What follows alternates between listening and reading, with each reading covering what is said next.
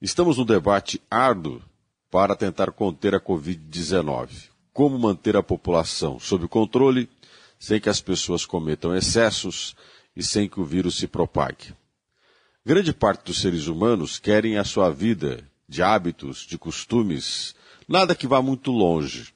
Por sinal, com tudo no perto que vai, transmite o vírus para outras pessoas.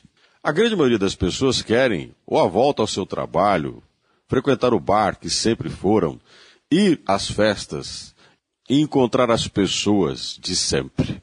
Fora isso, recebe as notícias do mundo global, do número de mortos do país, das fatalidades que assolam de norte a sul, o quanto que se explica a economia, a nossa dependência mundial, os problemas, a falta de condições de comprar a vacina. Muito.